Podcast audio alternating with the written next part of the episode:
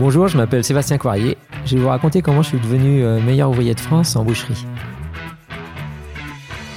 Bienvenue dans Papillote, le podcast qui vous fait découvrir de l'intérieur les métiers et les parcours inspirants des professionnels du secteur food. Dans cet épisode, on a rendez-vous avec un compétiteur, un homme qui a fait de l'excellence professionnelle une quête permanente. Cet homme, c'est Sébastien Coirier, meilleur ouvrier de France en 2015. Il travaille aujourd'hui à la boucherie Luçon à Nantes où il transmet aux plus jeunes sa passion des gestes et des traditions de son métier. 350, c'est bien madame? Vous écoutez Papillote, le podcast du Salon Cerveau. Madame, bonjour. Alors, Alors, je vais commencer par un, petit steak, euh, un steak haché normal, moyen. un moyen? Ouais. Allez, on y va. Un steak haché moyen. Tac. Voilà. Avec ceci Euh, je vais prendre deux Francfort. Allez, deux points forts. Bonjour Sébastien. Bonjour Christophe. Le Mont Lala. Là, je pense que vous voulez m'emmener sur l'argot du boucher. Le louchébem Le louchébem, voilà. Alors l'argot du boucher, c'est une langue qu'on parlait euh, vers le 18e siècle. Mais euh, actuellement, c'est vrai qu'on ne parle plus beaucoup. Même moi, euh, je l'ai entendu parler, mais de là à le parler, c'est assez compliqué. On a quelques mots qu'on arrive à, à dire, un louchébem. le- euh, Au lieu de dire dur, on dit le lordoc. Mais autrement, c'est vrai qu'on l'utilise pas beaucoup. Hein. Parce qu'en fait, on utilisait l'argot du boucher, on a enlevé les premières consonnes euh, qu'on mettait à la fin. Et puis, Et euh, un L pour euh, débuter, pour débuter mot. chaque mot, voilà. Donc c'est un peu du verlan du, du boucher, mais bon, euh, nous on ne le parle plus beaucoup, les jeunes ne le connaissent pas plus que ça, ouais. Et vous, comment vous avez découvert ce métier de boucher, Sébastien? Alors le métier de boucher, bah, moi j'ai découvert en fait, pour commencer au début, je pense que c'était avec mon grand-père. Ils étaient éleveurs, ils avaient des fermes, une ferme. Moi je passais beaucoup de temps avec mon grand-père. On allait ramasser les haricots, enfin on faisait pas mal de choses, et puis les, les bêtes. Et euh, je pense que j'ai pris goût un petit peu avec lui, euh, ce travail euh, au niveau des paysans. Et euh, ensuite, j'ai euh, été, euh, j'avais un voisin qui était boucher et puis qui m'a emmené une fois bah, abattre un, un veau. Dans le temps, on allait chez les paysans et puis ils faisaient leur veau à eux.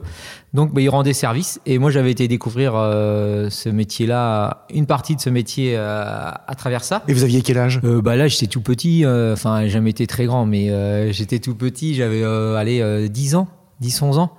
Donc, bah, j'ai, eu un petit peu cette idée-là de venir boucher au, bah, au fil du temps. Après, c'est vrai que j'ai commencé mon apprentissage. euh, je voulais travailler en ville. Je voulais pas travailler en campagne. Parce que vous êtes originaire de, de quel... euh, Bah, je suis originaire du Sud-Loire en fait, et j'avais, euh, j'ai toujours eu l'idée de travailler en ville. Euh, ma mère euh, m'a trouvé un patron en ville qui était rue Copernic, euh, chez Monsieur Chevaux. À Nantes Et puis bah au début, pour tout dire, que c'était pas simple, Pourquoi? Parce que bah en fait on a tout ce mode de, de, de vie qui change. hein. on arrive dans le monde actif, c'est un peu plus rude. 15 ans, pour vous dire, j'ai fait mes trois jours pour essayer, pour voir ce que ça allait donner. Et je suis revenu le premier jour et je me rappelle, j'avais dit à mes parents, bah non, je crois que ça va pas être fait pour moi. Mes parents m'ont dit non, tu retourneras. Et puis après on verra, tu feras comme tu veux, mais euh, au moins tu, tu, tu fais tes trois jours. Et puis j'ai fait mes trois jours et euh, bah, je suis revenu.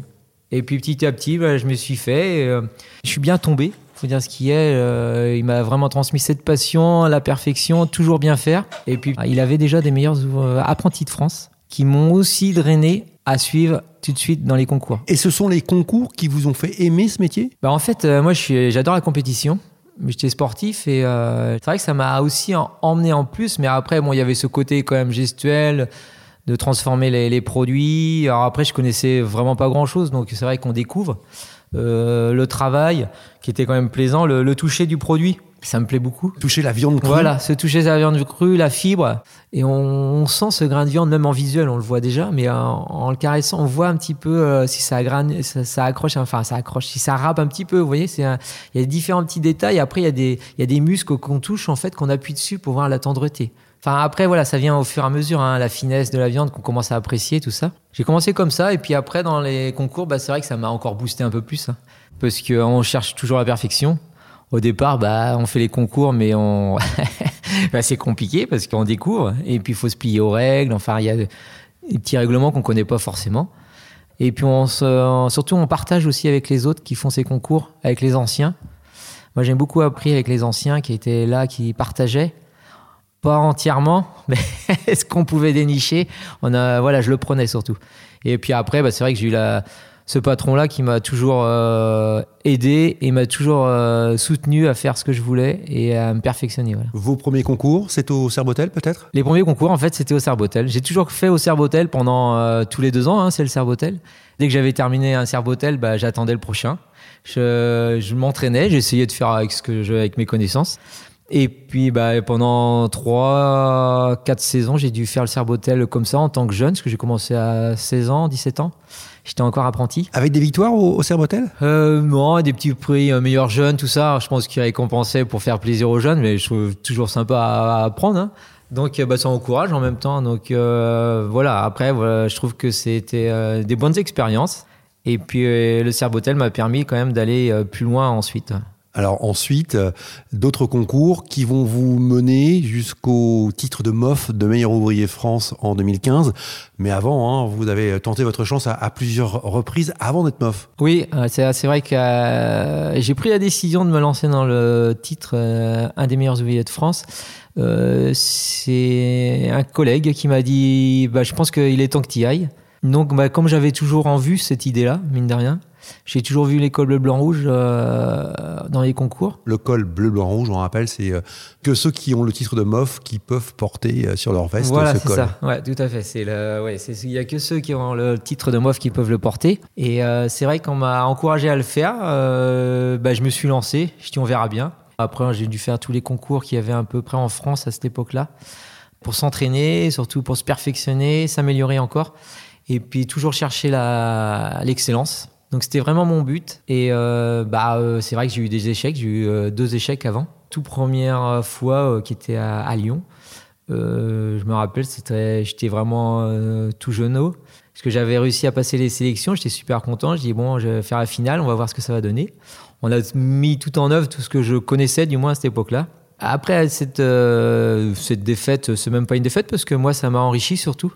On m'a encore encouragé, euh, voilà, qui c'était en bonne voie, enfin voilà, les encouragements de nos de nos pères. hein. Et euh, bah ça m'a encore boosté deux fois plus. Donc la deuxième fois, c'est vrai que bon bah voilà, je me suis entraîné, je me sentais prêt. Euh, bah, le jour J, bah ça, voilà, ça pas marché comme on voulait, ça arrive. Donc bah c'est une grosse déception, faut dire ce qui est.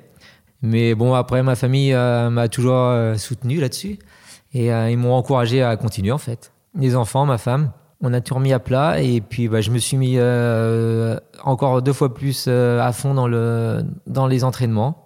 J'ai passé beaucoup de temps, j'ai laissé un petit peu, faut dire ce qui est un petit peu à l'écart la, la famille. Et puis bah voilà, on s'est entraîné, entraîné, on a fait tout ce qu'on a pu, on allait à droite, à gauche. Enfin, j'avais quelques collègues qui, qui m'ont aidé quand même, soutenu moralement, euh, mentalement aussi, parce qu'il faut tenir aussi. Voilà, chacun réagit comme il peut euh, dans les dans les efforts et puis dans le dans le dur. Donc, euh, parce qu'il y a des moments de doute, hein, on a tous des moments de doute. Et puis, euh, bah voilà, le jour J où que ça doit sourire, bah tant mieux. Voilà. Donc vous obtenez ce, ce titre hein, de, de MOF, c'est une grande fierté, on imagine. Ah, c'est une grande fierté intérieurement, parce que pour tout vous dire, j'étais euh, parti tout seul sur Paris. Euh, la finale se déroulait sur Paris. Donc eh ben, j'ai voilà, j'ai pris cette initiative euh, d'aller tout seul. Euh, je dis on verra bien. Qu'on a nommé mon nom, euh, bien sûr, intérieurement, c'était bah, c'était la joie, faut dire ce qui est. Mais après, je alors j'ai dit, moi, j'extériorise pas spécialement. C'est tout. Je me suis juste retiré sur un côté, dans une salle au fond, pour appeler ma famille, pour leur dire que c'était bon. Et puis, bah, voilà. Et puis après, bah, j'ai, on a la soirée, je suis rentré tranquillement. Ici, on a pu fêter dignement le, le titre. Voilà. Et alors, après ce titre de MOF, vous auriez pu vous arrêter, mais euh, manifestement, hein, vous êtes euh, piqué euh, par les concours, puisque même depuis quelques années, vous vous êtes lancé plusieurs défis d'accompagnement. En 2018, vous avez coaché les jeunes au concours européen et mondial à, Belfast, en Irlande. C'est important pour vous de transmettre ce savoir-faire? Alors ça, la transmission, c'est un truc qui me tient énormément, surtout au niveau des jeunes. Parce que c'est un truc que je me rappelle toujours à l'apprentissage, hein, bien sûr. hein, je reviens sur mon patron de début. Lui, il a passé du temps avec moi pour se transmettre son savoir-faire. Si j'avais pas eu euh, peut-être ce- cette transmission, est-ce que je serais arrivé là où j'aurais eu cette idée-là? Je sais pas. Moi, j'ai toujours objectif là de transmettre ce que l'on m'a appris. Et surtout, voilà, la transmission, c'est vraiment un échange avec les jeunes. Eux, ils nous apportent aussi, parce qu'ils ont d'autres idées. Et puis c'est dynamique. Et vous coachez euh, également euh, dans la boutique où vous travaillez un, jeune qui euh, va se présenter prochainement au concours de MOF. Voilà, c'est ça. C'est avec bah, Dylan. Hein, il, est, vient de Dordogne et il est venu exprès pour travailler la manière dont on travaille un MOF. On a gardé ses coupes parisiennes, enfin nationales, il hein, faut dire ce qui est. Et bah, je transmets ça à Dylan avec un grand plaisir. Il est parti sur les concours. Pour l'instant, ça lui réussit. J'espère que ça va, qu'il arrivera à son objectif. Voilà. Tiens, regarde Dylan, là, là, séparer la poitrine des côtes. D'accord. On casse bien les côtes. Tac. Donc là, on fait les séparations euh, à des coupes euh, nationales, hein, ce qu'on appelle les découpes euh, façon MOF. Hein. On se prépare pour ça. Là, Dylan va se, préparer. il a souvent le chrono à côté de lui, donc bah, voilà, au fur et à mesure, bah, il s'améliore. On diminue le temps, bien sûr, en ayant en, ayant toujours le souci de la perfection de la découpe, hein, que ça soit nickel. Voilà. Et puis ensuite, après, pour couper tes côtes premières, on va partir en biais pour avantager la côte afin qu'il y ait plus de viande dessus sur toutes les côtes, les trois premières. Et après, on va se remettre droit pour qu'on ait des coupes bien parallèles et de la même épaisseur. Voilà. Et on finit par nos découvertes qui va finir les petites côtes régulières et bien persillées. On une bonne euh, au niveau des grillades. Ok. Voilà. Allez, bah à toi de faire maintenant, Diane. Ok, d'accord. 350. Nature, muscadet, Sébastien, alors dans votre métier, il n'y a pas que les concours, il y a aussi euh, votre métier de, boucher euh, dans le quotidien. Qu'est-ce qui vous plaît là aujourd'hui dans le quotidien, hormis les concours? Bah moi, je suis toujours dans le travail euh, bon de base. On est dans le travail du bon produit avec des bons éleveurs. Hein, le choix des viandes, le travail des viandes, après le conseil clientèle.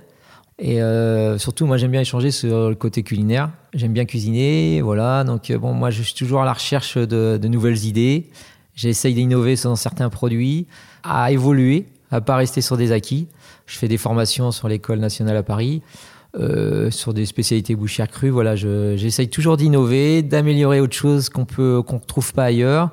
Et euh, après, euh, bon, voilà, chacun fait comme il peut, mais euh, voilà, c'est vraiment euh, l'idée que j'ai et d'essayer d'améliorer encore les, le métier. Quoi. Et finalement, c'est un métier euh, varié, hein, puisque alors il y a la préparation dans le labo avec euh, les découpes, et puis il y a cette partie vente conseil aussi en boutique. Oui, voilà, on est vraiment complet. Nous, on a un métier en fait, ça doit être un des seuls métiers. Euh, je ne veux pas non plus dire qu'on est les seuls, mais où on fabrique, on transforme, on vend et en plus, on a le conseil culinaire parce qu'il faut que la viande, les viandes soient cuites euh, comme il faut pour pas qu'elles soient sèches, savoureuses et tout ça. Bah, ça fait tout un ensemble qui a pas mal de, choses à apprendre hein, quand on commence. C'est vrai qu'au tout début, on voit pas tout ça, mais au fur et à mesure, bah voilà, ça vient. On passe du labo, on va passer à la boutique. Euh, la boutique, on va faire des petits trucs. Et puis ensuite, bah, après, on va vraiment passer à la vente. Et puis euh, bah, après, on va passer au conseil culinaire aussi. Euh, donc, on peut pas faire n'importe quoi. Donc, ça s'apprend au fur et à mesure. Je pense qu'il faut laisser le temps au temps, comme pour la viande. Il faut laisser euh, le temps au temps, la laisser maturer comme il faut. Qu'est-ce qui vous éclate le plus là dans votre métier aujourd'hui? Le plus, c'est tout ce qui est au niveau des formations et de partage au niveau des, des gens, des, nouvelles euh, idées culinaires. En fait, on transmet l'envie de manger, enfin l'envie d'apprécier les viandes qu'on a en boutique, qu'on met en valeur. Hein, parce qu'il faut quand même les mettre en valeur, il faut savoir les couper. Il y a des façons, des manières de couper les viandes, voilà. Et de les cuire. Et de les cuire à la fin, voilà. Le plus dur, nous, c'est le conseil culinaire. faut sortir les viandes longtemps à l'avance, faut laisser reposer avant de les couper pour que le jus reste bien à l'intérieur. Donc il y a pas mal de petites phases. Des fois qu'on explique, on sait que ça rentre euh, d'une oreille et puis ça ressort aussi vite des fois. Mais bon, ils ont retenu peut-être une ou deux parties, puis la prochaine fois, ça va servir. Et au fur et à mesure, euh, voilà, je pense que les gens ont, leur idée. Puis maintenant, il y a pas mal aussi de conseils qu'on peut retrouver ailleurs. Euh, euh sur les réseaux, euh, vice-versa. Alors vous faites, Sébastien, un métier qui n'a pas forcément une bonne image aujourd'hui, alors pour plusieurs raisons. Hein. Déjà, chute de consommation, la montée en puissance du véganisme. Ça vous inquiète, vous? Bah, c'est toujours embêtant de voir un métier qui est corné euh, des fois quand on voit les médias, parce que je pense qu'on en rajoute pas mal.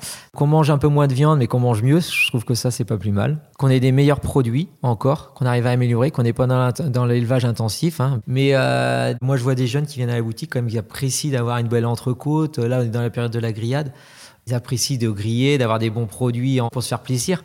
Donc, bon, du moment qu'il y a le bien-être animal, nous, dans nos métiers artisanaux, euh, de ce côté-là, nos éleveurs, on connaît bien comment ça se passe, il n'y a pas de souci. Ça implique que finalement vous soyez aussi un peu ambassadeur euh, et conseiller peut-être encore mieux vos clients euh, pour euh, qu'ils consomment mieux de la viande. Oui, alors là, de ce côté-là, c'est vrai qu'on est, bah nous, c'est notre rôle hein, quand même de mettre en valeur nos, nos viandes.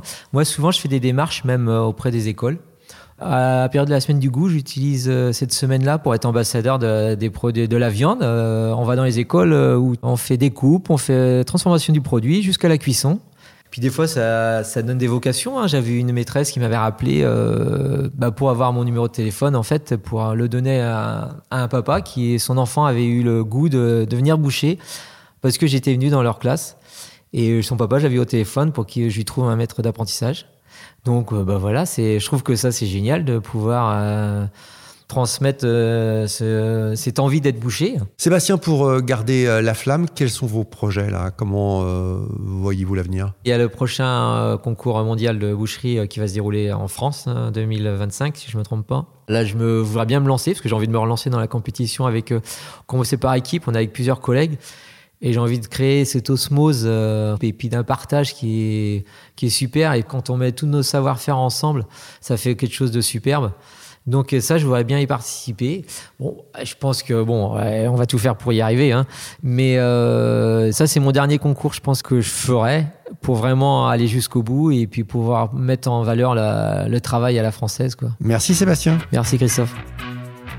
Pour ne pas manquer le prochain épisode de Papillote, le podcast du salon Serbotel, abonnez-vous à ce programme sur votre plateforme d'écoute préférée.